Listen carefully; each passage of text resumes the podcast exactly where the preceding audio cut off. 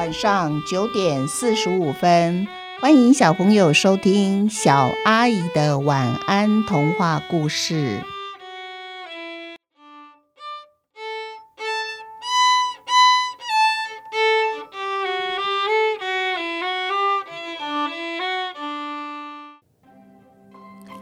有恐龙吗？这一系列的故事总共有四个，那每一个故事里面的主角都有一点点像恐龙，但它是恐龙吗？听完以后，小朋友就知道了。好，现在我们来听第一个故事：阿大遇见一只恐龙。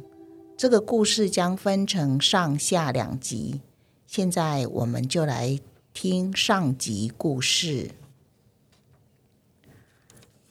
阿大最崇拜的偶像是恐龙，它是一只恐龙迷的蜥蜴。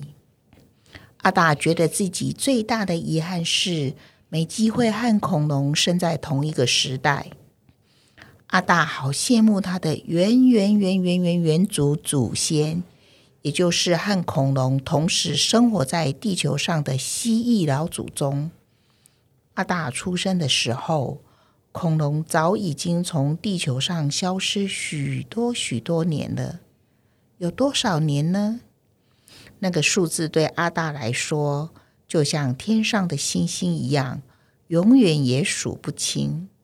阿大最大的梦想是有机会和恐龙面对面做朋友，就算只是做三分钟的朋友也好。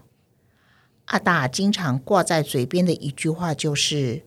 如果啊，我能和恐龙面对面说说话，哪怕只有说一句，一句就好了，那么我这辈子就没有任何遗憾了。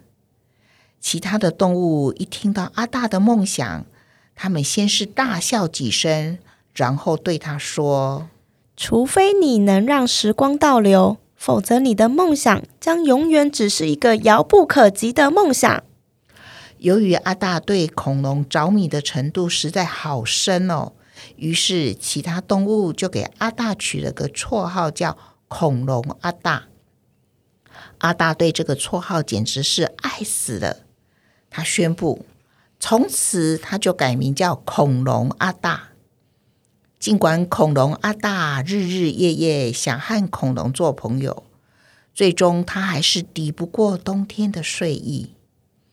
从长长的冬天苏醒过来的恐龙阿大，在春天的一个早上散步到池塘边。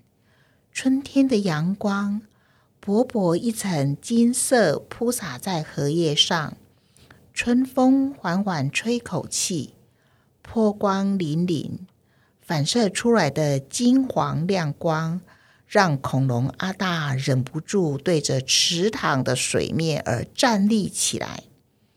恐龙阿大的两只前脚抬到了头上，他摆出了几个自认很像恐龙的姿势，而他这些姿势正好被池塘里的青蛙看见了。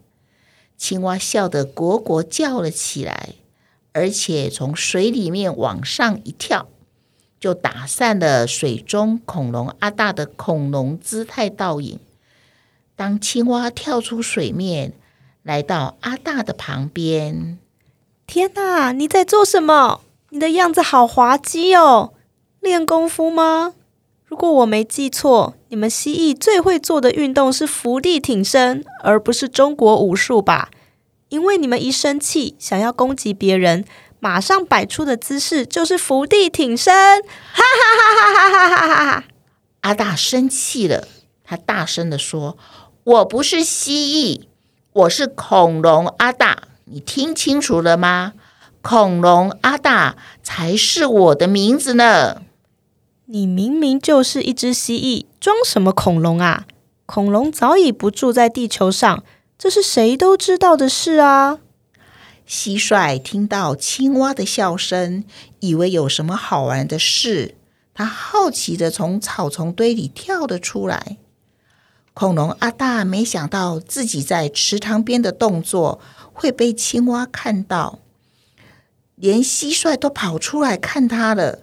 恼羞成怒的他，本能的又摆出了伏地挺身的动作。当蟋蟀看到恐龙阿大的伏地挺身，吓得马上回头又钻入了草丛堆里。蟋蟀太清楚了，当蜥蜴做出这个动作的时候，表示他们很生气，很生气了。说不定啊，嘴巴一张，蟋蟀就进到恐龙阿大的肚子里了。心情沮丧的阿大。拖着长长的尾巴，低头慢慢往回家的路上走去。每年冬天睡长觉以前，恐龙阿大总是告诉自己：“说不定等我冬眠醒来之后呢，我可以看到一只真正的恐龙，或是我摆几个恐龙的姿势，说不定会吸引恐龙再一次的光临地球哦。”这也就是为什么今天早上他会在池塘边摆出恐龙姿势的原因。恐龙阿大走着走着，忽然他看见路中间有一个东西，靠近一看，天哪！恐龙！我竟然在这里遇见一只恐龙！恐龙阿大惊喜的大叫起来了。恐龙竟然真的到地球了，让我看见了！一定是刚才我在池塘摆的恐龙姿势，让恐龙再一次光临地球。他们一定是想见见我这个恐龙超级粉丝迷。我们一起想一想，小朋友，你是不是很羡慕阿大能够遇到恐龙呢？如果有一天你们也能在路上遇到恐龙，你们会像阿大一样兴奋吗？如果真的有恐龙，你们希望恐龙可以帮我们做什么事情呢？像公车一样，每天载我们去上下学，还是今天的故事就在这边结束？阿大真的遇到恐龙了吗？下集的故事会为大家揭晓谜底哦。千万不要忘了继续收听小阿姨的晚安童话故事，祝你们有一个甜蜜的梦。